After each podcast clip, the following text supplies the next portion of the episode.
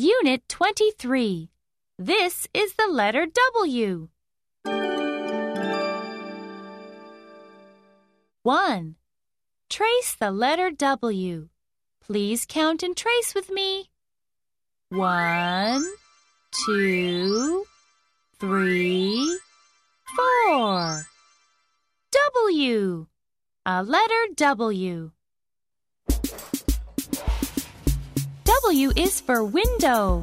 W, W, W. W is for window. W, W, W.